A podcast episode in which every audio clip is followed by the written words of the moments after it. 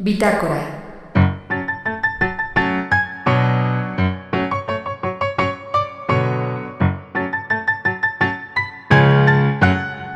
Saturnino de Lucas, un hombre originario de un pequeño pueblo segoviano en España, vivió en encierro. No, no como nuestro encierro. Vivió encerrado 34 años en un espacio raquítico donde apenas podía moverse. Le decían el cojo. Había sido alcalde y era el delegado del Frente Popular de su zona antes de que estallara la guerra civil. Obviamente su cabeza tenía precio. Los tentáculos de la represión franquista habían ya atenazado a todos los que comulgaban con ideales republicanos. Los que no estaban presos o escondidos como el cojo estaban ya en una fosa común. A la 1.25 de un día de julio, el cojo se encerró, se transformó en un fantasma, y no dejaría de serlo hasta tres décadas más tarde. Cuando ese día llegó, dos reporteros entrevistaron a Saturnino. Y dijo, para nada he salido nunca, ni me he puesto de pie, ni he andado una sola vez durante todo este tiempo, nada, ni un paso, nada de nada. Y eso ha sido terrible, este trauma me ha cogido los riñones, el hígado, el corazón. El no tener contacto con el exterior ha sido fatal. El corazón me ha quedado muy débil. Pero estoy vivo.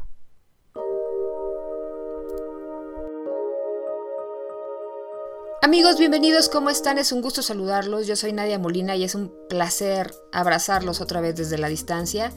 Este podcast es Bitácora, que se graba en la Ciudad de México Hoy que es 20 de mayo, y sí, seguimos todavía en confinamiento y por lo que hemos escuchado últimamente en las noticias, seguiremos encerrados un poco más. Así que mucho ánimo porque cada día lo tenemos que hacer mejor, tenemos que cuidarnos para cuidar a los demás y esto es lo que hoy tenemos que hacer, es un poco nuestra obligación, así que los que tenemos la posibilidad, hagámoslo.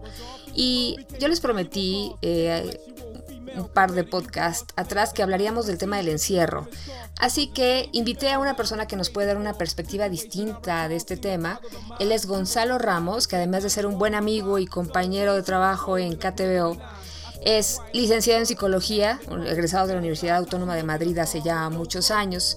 Después en esta misma universidad hizo un máster de neurobiología y neurociencias y entre muchas otras credenciales que tiene. Eh, también tiene un máster en comunicación, sociedad, política y cultura. Y eh, lo conozco porque es planner de la agencia donde trabajamos juntos, pero no vamos a hablar de planning en este momento, lo que vamos a hablar es del encierro y desde la perspectiva de la ciencia. Así que escúchenlo porque grabé esta entrevista a través de Meets y la verdad que quedó muy bien. Por cierto, si están buscando una herramienta para grabar videollamadas sin gastar un solo centavo, porque hay unas que cuestan que qué bruto, utilicen Meets, queda bastante bien. Pero para no hablar más de tecnología, porque saben que se me puede ir la cabeza con ese tema, empecemos ya este podcast y sean bienvenidos. Bitácora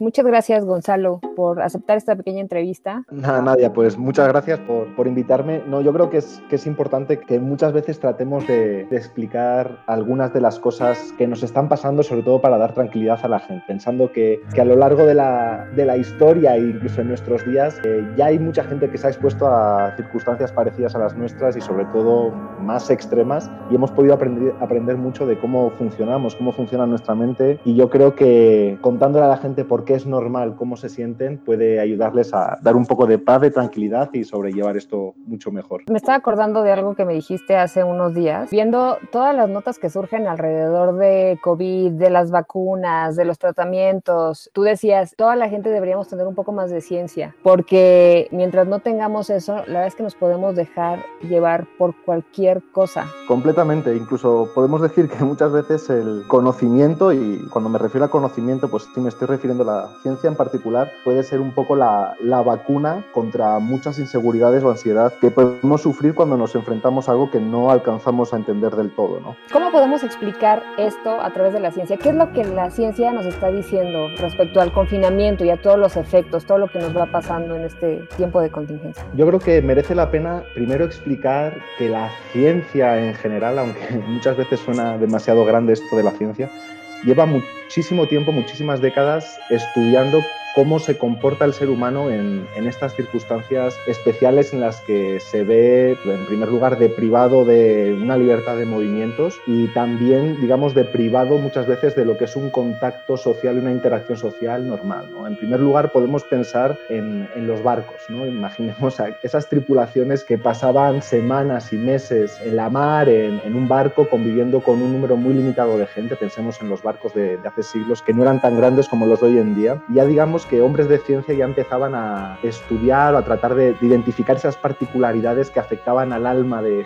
los viajeros que tenían que enfrentarse a esas travesías. En tiempos mucho más recientes pensemos en toda la investigación que ha hecho la NASA o las agencias espaciales para precisamente entender cómo se comporta el ser humano, la mente humana en esas circunstancias extremas que puede ser las de un astronauta en meses de misión en una estación espacial que también pues ve muy limitados sus movimientos, ve muy limitadas sus interacciones sociales o incluso en algo mucho más terrenal, más del día a día, en los tripulantes de los submarinos, que también se ven en, circunstancias parecidas. claro, y es que uno, un, perdón, es que como que uno no contempla que hay muchos aprendizajes alrededor de esto, ¿sabes? No, no había pensado en las estaciones espaciales y en que obviamente la NASA va recogiendo todo eso que van viviendo los, los que van de misión allá. No es tan nuevo como parece esto que estamos viviendo. Para nada. Lo que estamos viviendo son las, son las versiones domésticas de esas circunstancias tan extremas que ya conoce muy bien la, la ciencia. ¿no? Entonces, en primer lugar, si podemos ir decantando algunas de los aprendizajes o de las eh, cuestiones que dejan claras estas grandes experiencias, es, en primer lugar, que evidentemente este, esta limitación de movimientos, esta limitación de la interacción social tiene una afectación. Evidentemente es algo que, todos podemos experimentar, tiene una afectación tanto a un nivel físico como a un nivel mental. ¿no? Y resulta un error tratar de separar estas dos cosas. ¿no? no pensemos que la mente va por un lado, que el físico, la salud física va por otro lado. Pensemos que nuestra mente está en un cerebro, que no es otra cosa que un órgano físico. Entonces, aquel dicho men sana en corpore sano, la mente sana en un cuerpo sano, es estrictamente real.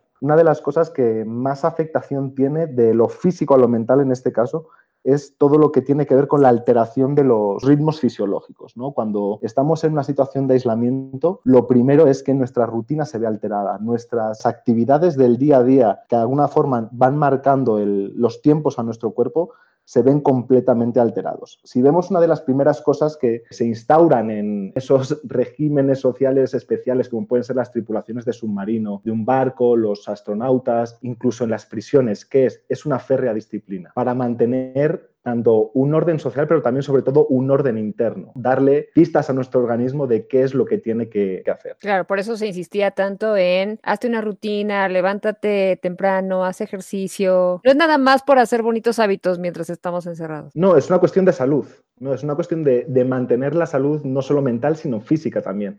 Hay un experimento muy curioso que se llevó en los años 60, si no me equivoco, eh, que fue llevado a cabo, de hecho, por una persona que no era científica, pero que inauguró la ciencia justo de lo que estamos hablando, que se llama cronobiología. Y este experimento lo hizo un espeleólogo eh, francés que se llama Michael Chiffre, que, pues ya saben, los espeleólogos son estos aventureros que se meten en estas cuevas profundas debajo de la Tierra, que exploran estas cuevas y pueden pasar varios días ahí dentro sin ver la luz del sol. Y a ese le ocurrió llevar esta experiencia al extremo. Él quería ver cómo se podría comportar su cuerpo si, llegado el caso, se perdiera en una de estas expediciones y por su propia voluntad, en una primera experiencia, aunque luego las complicó, se quedó 61 días metido en una cueva. Lo primero que él sintió cuando luego salió fuera y autoanalizó todo lo que había pasado es que él pensaba que había pasado 34 días ahí dentro. o sea, la primera alteración que se da es a la a la percepción de los propios ritmos del cuerpo, ¿no? Incluso él pensaba que había pasado solo 34 días porque había dormido solo 34 veces. Entonces imagínate todas las alteraciones que traía únicamente en ese espacio de tiempo. Imagínate las que trajo después cuando hizo otra, eh, otra experiencia más agresiva de pasar hasta 200 días incluso debajo de tierra. Oye, pero aún en esas condiciones, él pudo hacerse de una rutina. Estaba pensando, por ejemplo, este podcast yo lo nombré bitácora y pienso que la bitácora, por ejemplo, es una forma de mantenernos en contacto con la realidad cuando de pronto no puedes controlar todo lo demás. Él, lo intentó, pero precisamente por esta falta de referencias externas le fue imposible tener un control sobre esa rutina que él sabía que era importante establecer establecerse. Impresión. Vamos a suponer que de pronto en un confinamiento tú puedes lograr establecer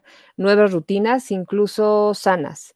Lo que yo he escuchado, no únicamente eh, en lo que he visto en redes sociales, en mi familia, incluso con la gente con la que trabajamos tú y yo, es que hay un tema de contacto social con el que no pueden. Son personas que están haciendo ejercicio, están comiendo bien y tal, pero el tema de no tener contacto con la gente los, los de verdad los deprime, los vuelve locos. Sí, completamente. O sea, ten en cuenta que parte de, estas, eh, de estos elementos con los que interaccionamos en el día a día es, por un lado, son las, eh, las claves físicas, las claves externas, pero algo que es consustancial a nuestra conducción humana es el contacto con las personas, ¿no? el contacto social.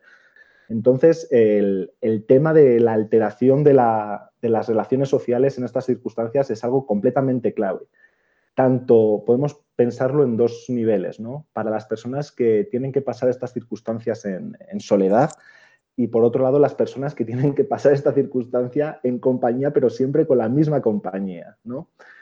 Eh, que, no que no tiene necesariamente por qué ser más fácil. Las personas que viven en soledad, evidentemente, tienen más propensión a sufrir lo que llamamos alteraciones de, de la realidad, ¿no? O sea, nos falta una referencia adicional a todo lo que hacemos en el día a día, incluso cuando tenemos estas dificultades de regulación de la propia conducta, eh, es importante tener personas al lado que nos vayan orientando y nos vayan diciendo. Un ejemplo puede ser eh, las personas que tienen mayor propensión a tomar alcohol, que es una realidad que, todos pues, podemos entender y ver que puede estar pasando a nuestro alrededor. Cuando alguien está pasando esta circunstancia en familia, tiene más posibilidades de que un familiar, de que alguien con el que convivas te diga, oiga, oye amigo, igual te estás pasando un poco con la cerveza, te estás pasando un poco con el tequila, ¿no? Y le puedas parar. Si tú estás pasando esta circunstancia solo, te están faltando esas claves de regulación. Por otro lado, también, digamos, eh, lo que es la propia compañía, ¿no? La propia compañía tiene un efecto balsámico en, los momentos de nuestra, nuestro día a día que tenemos más ansiedad. Podemos contar con esta, con esta regulación. ¿Cuáles pueden ser los puntos más difíciles en, las en la circunstancia de las personas que lo están pasando en compañía? Todos sabemos que tanto tiempo conviviendo con la misma gente aumenta, aumenta exponencialmente día a día la posibilidad de tener roce. El espacio vital se ve disminuido los espacios de intimidad se ven básicamente disueltos, ¿no? De hecho, como anécdota te voy a decir, eh, una de, las limitaciones que tienen los, submarinos en el cumplimiento de sus misiones, en el tiempo que pasan sumergidos, no es la capacidad técnica de la máquina. La máquina per se puede pasar meses sumergida debajo del mar, eh, tiene capacidad para generar oxígeno, tiene combustible suficiente incluso para dar la vuelta al mundo sin salir a la superficie, pero es esta incapacidad de las tripulaciones, sobre todo, de tener una convivencia pacífica durante tanto tiempo sin salir al aire libre. Entonces, esto es una realidad que la ciencia ya tiene bien identificada y precisamente es uno de los puntos de atención que más se toman a la hora de seleccionar las tripulaciones de las misiones espaciales de larga duración, es la compatibilidad entre sus miembros y la gran capacidad que, deben tener para, aguantarse y soportarse unos a otros. Eso es muy fuerte. He escuchado muchas historias y, la mía, la propia, la verdad no ha funcionado nada mal, pero hay historias de verdad de terror que le, surge pues terminar con esto para cambiar de aires y cambiar de persona. Cuando contabas este tema, cuando estás realmente solo, me acordé muchísimo de la película de Náufrago y de Wilson. ¿Te acuerdas de Wilson? Esta pelota. Él, él animó, de alguna manera le puso una cara, le puso ojos y hablaba con él. Fue un poco su salvación, ¿no? Fue Tener una referencia humana ahí. De hecho, fue como casi, casi como él crear este ente autorregulador, ¿no? Casi, casi que muchas veces Wilson era el que cuando Náufrago, que no me acuerdo de cuál era su nombre, se le empezaba a ir un poco la cabeza, Wilson le ayudaba a aterrizar, ¿no? O sea, como que se inventó este mecanismo de, de regulación que estábamos hablando antes. Es súper interesante el ejemplo que pones, pero básicamente es eso. El que tiene una mascota puede incluso estar de acuerdo conmigo que en estas circunstancias empiezas a hablar de una forma, de una forma muy natural con tus mascotas y lo peor de todo es que a veces sentimos que hasta nos responden, ¿no? Es cierto. Bitácora. Oye, y ahora, el tema emocional, que es como la otra capita que tenemos los humanos. Aquí sí que te voy a decir una cosa, que aquí hay una gran diferencia en relación a, las experiencias que conoce la, ciencia sobre lo que estamos pasando nosotros. Porque la mayoría de circunstancias, de situaciones que te, he comentado hasta ahora, en expediciones eh, marinas, los submarinos o las naves espaciales o incluso las experiencias de prisión, generalmente el que lo está sufriendo sabe en qué circunstancias lo va a pasar y cuánto va a durar. Nosotros estamos en una circunstancia que no sabemos cuánto va a durar. Entonces es muy difícil administrarse, por así decir, las energías, las fuerzas para administrarnos emocionalmente al respecto. ¿no? Hay, hay algo con lo que los seres humanos nos cuesta mucho lidiar, que es el tema de la incertidumbre. El cerebro humano está diseñado para buscar patrones, para buscar eh, predicción de lo que va a ocurrir a continuación. Y estamos en una circunstancia en la que se dan dos elementos. En un primer lugar, no conocemos la amenaza en todas sus dimensiones, es decir, sabemos todavía muy poco de la amenaza a la que nos estamos enfrentando y en segundo lugar, no sabemos cuánto va a durar esta situación. Hay un aprendizaje de los astronautas que evidentemente todos pueden imaginar a la cantidad de variables de incertidumbre, de amenazas posibles en las que se enfrenta una, una misión espacial. ¿no? Puede fallar todo, puede fallar cualquier cosa. Una de las instrucciones, uno de los grandes principios, y esto es a lo que animo al resto de gente que haga, que siguen los astronautas estas circunstancias es no se pueden dejar, de, o sea, es normal que venga el miedo, no se pueden dejar vencer por él y para ello es imprescindible siempre acudir a fuentes fiables de información. Es decir, uno puede sentir en la nave espacial que hay, una, que hay un temblor, una sacudida. Uno puede pensar que se ha roto la nave. Tiene que acudir a los instrumentos que le dan información fiable, información cuantificable para tener certeza de qué es lo que está pasando y así evitar hacer suposiciones. ¿A qué voy con esto? A las fuentes de información que tenemos. Es muy fácil en estos días en los que hay grandes desconocimiento de la amenaza a la que nos enfrentamos, de las condiciones, de las circunstancias en las que estamos viviendo esto, de no sobreinformarnos y sobre todo tener la certeza de las fuentes de información a las que acudimos sean lo más fiable posible ahí sí que tenemos un problema porque, a ver, en las redes sociales, particularmente en Twitter, está lleno de grupos fácticos enviándose bots los unos a los otros y la gente creyendo en eso es peligroso y de pronto también tenemos medios que mm, no necesariamente están partiendo de una base científica, sino de una base política. Entonces sí que hay que eh, hacer un ejercicio de investigación mucho más profundo del que habitualmente estamos acostumbrados a hacer, ¿no? Completamente. Pensemos en un primer lugar, las, las redes sociales no son medios de información, ¿no? Son, podemos llamarlo medios de comunicación, medios de interacción entre, entre personas, pero per se no tienen la autoridad, la garantía de que lo que dicen es cierto. Una fuente fiable de una información científica es precisamente los medios de información científica, no otros. Bitácora. El ser humano no puede con la incertidumbre. De hecho, muchísimos de los trastornos mentales, emocionales que, que se derivan de estas circunstancias especiales se da justo en las personas que son más sensibles a lidiar con esta incertidumbre. Todos los trastornos de ansiedad tienen que ver con esto. Los trastornos depresivos incluso tienen que ver con esto. La certidumbre sobre el futuro es algo que nos da calma, nos permite eh, saber qué herramientas tenemos que recolectar para poder desenvolvernos en nuestro entorno de una forma segura. Y es algo natural, ¿no? por eso especial hincapié en estos elementos que tratan de, de aprovecharse de esta necesidad humana por la certidumbre, por el saber qué va a pasar, para difundir noticias que pueden dar calma, pero no necesariamente son útiles, son veraces, son reales, ni son beneficiosas a largo plazo. Oye, ¿y existirá algún, algún otro mecanismo que nos vaya tranquilizando? Por ejemplo, a lo mejor ha sido sin querer, pero el hecho de que hayamos tenido ya cierta expectativa, por ejemplo, de fecha para volver a este famoso New Normal, que después en otro podcast hablaré del New Normal, antes de que tuviéramos esta idea de que vamos a volver el primero de junio, teníamos otra que era, me parece que el, 30 de mayo, la verdad es que era el, primero de mayo, bueno, el 2, porque el primero no se trabaja. Entonces, como que hay una fecha por venir en donde uno como que se pone un límite. Es decir, a ver, al parecer voy a tener que aguantar hasta tal fecha. Después llega esa fecha y, bueno, y todo cambia y, resulta que el confinamiento se alarga y viene una nueva fecha. Eh, ¿Esto ayuda o, no? Y si es necesario, o sea, precisamente las, las autoridades eh, se ven obligadas, en cierto sentido, a dar estas fechas, aunque nadie en el mundo, y cuando estoy diciendo en el mundo es en el mundo, tiene la certeza de cuál es la fecha real. Imagínate qué es lo que pasaría si los periodistas le preguntan a autoridades sanitarias de cualquier país cuándo va a acabar esto y se limitan a contestar con un no lo sé? ¿Hay algunos pasos muy concretos que podamos poner en práctica para llevar de mejor manera este confinamiento? En primer lugar, lo que decíamos, la importancia para nuestra salud física y salud mental del establecimiento de rutinas, vamos a decir, rígidas. Es muy importante tener unos horarios establecidos, una autodisciplina impuesta para educar a nuestro cuerpo a adaptarse a, adaptarse a una circunstancia especial cuando ya no tenemos otras claves que teníamos en nuestra vida habitual. En relación al ejercicio físico que mucha gente está haciendo eh, ejercicio en la casa, si yo pudiera recomendar algo, sobre todo lo que tiene que ver con la contribución al bienestar emocional, al bienestar mental, es todo lo que tiene que ver con los ejercicios aeróbicos. porque estos ejercicios nos van a ayudar mucho más a la liberación de endorfinas. Estos, son estas sustancias químicas de nuestro sistema nervioso que nos ayudan al bienestar emocional. Luego también es importante considerar la dieta. No estamos teniendo los desgastes físicos habituales que tenemos en nuestro día a día. Evidentemente nuestra movilidad se ve reducida, Uf, demasiado tarde.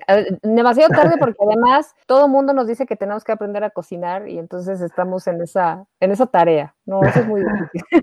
Completamente. Pero bueno, lo que cocinemos se lo podemos dar a nuestros vecinos. No hay que por qué Luego hay un par de, consejos para la circunstancia especial del contacto social, que podemos enfocarlo en un primer lugar a aquellas personas que viven solas, es tratar de mantener esas rutinas de interacción social eh, por otros medios, ¿no? Por ejemplo, llamar a la familia, mantener estas conversaciones que ya sabemos que se han puesto mucho de moda, que nos ayudan mucho a no perder ese contacto con nuestra realidad social. Y para las personas que viven en compañía, es eh, aquel tip de los astronautas, ¿no? Muy, mucho enfoque y mucha educación en asertividad. La importancia que es el saber manejar las interacciones sociales con los nuestros con asertividad. Es esta capacidad de tener una comunicación efectiva y eh, emocionalmente sana. El saber decir que no en base a nuestros sentimientos sin ofender a la otra persona, el saber expresar nuestra opinión y nuestro sentir con total empatía e inteligencia emocional hacia el resto, ¿no? Pero eh, decir las cosas, no callárselas y poder eh, manejar estas, eh, estos conatos de conflicto mucho antes de que,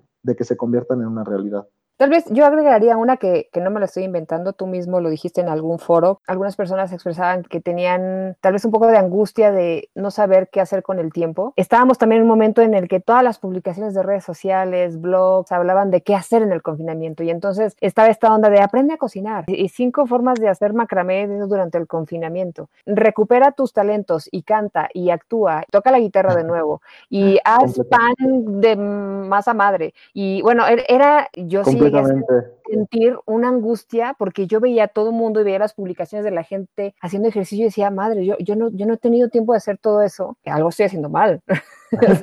Completamente. Es una presión. Completamente, ¿no? Es, una, fuente más de ansiedad, del poder cumplir, del poder aprobar esta licenciatura de confinamiento, ¿no?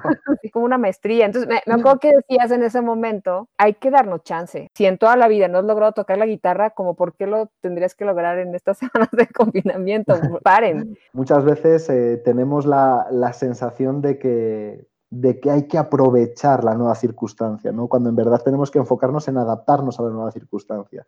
Bitácora. Gonzalo, muchísimas gracias por aceptar esta invitación a este podcast que nombré Bitácora, pues con toda la ilusión de que siga a pesar del confinamiento o más allá del confinamiento. Mil gracias por ser uno de mis primeros invitados. Nada más, Nadia, pues muchas gracias a ti por invitarme y nada, y a todo el mundo ánimo que de esta se sale, de esta se sale y espero que con nuevos aprendizajes, con nuevas escalas de valores para que nos demos cuenta de una vez por todas qué es lo que realmente importa, qué es lo que debemos valorar cuando lleguemos a esa nueva normalidad, que todavía no sé lo que significa, que alguien me explique qué es eso de, de la nueva normalidad, estaría atento a tu próximo programa. Y nada, y que mucho ánimo. Muchas gracias, Y les adelanto que nadie lo sabe, ¿eh? no se preocupen tampoco. Ahora, ahora no se agobien con eso. Muchas gracias.